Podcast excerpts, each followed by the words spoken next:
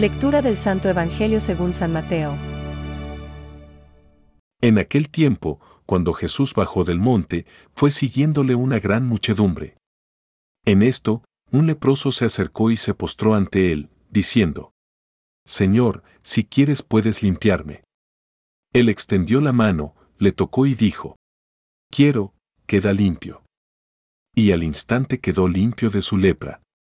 Y Jesús le dice, Mira, no se lo digas a nadie, sino vete, muéstrate al sacerdote y presenta la ofrenda que prescribió Moisés, para que les sirva de testimonio.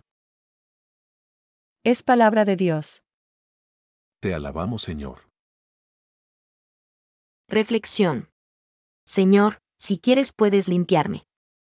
Hoy, el Evangelio nos muestra a un leproso, lleno de dolor y consciente de su enfermedad, que acude a Jesús pidiéndole, Señor, si quieres puedes limpiarme.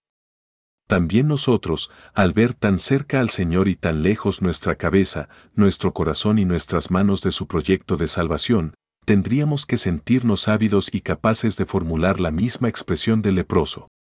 Señor, si quieres puedes limpiarme. Ahora bien, se impone una pregunta. ¿Una sociedad que no tiene conciencia de pecado puede pedir perdón al Señor? ¿Puede pedirle purificación alguna? Todos conocemos mucha gente que sufre y cuyo corazón está herido, pero su drama es que no siempre es consciente de su situación personal.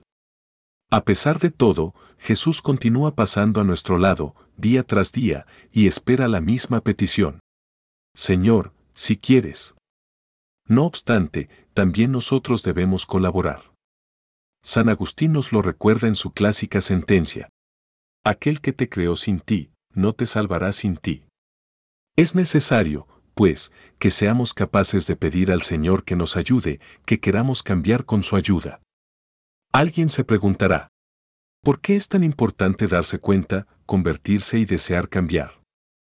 Sencillamente porque, de lo contrario, seguiríamos sin poder dar una respuesta afirmativa a la pregunta anterior, en la que decíamos que una sociedad sin conciencia de pecado difícilmente sentirá deseos o necesidad de buscar al Señor para formular su petición de ayuda.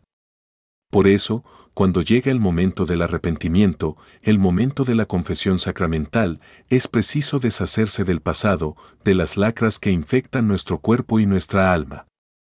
No lo dudemos. Pedir perdón es un gran momento de iniciación cristiana, porque es el momento en que se nos cae la venda de los ojos.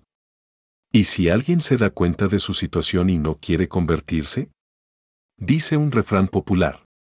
No hay peor ciego que el que no quiere ver. Pensamientos para el Evangelio de hoy.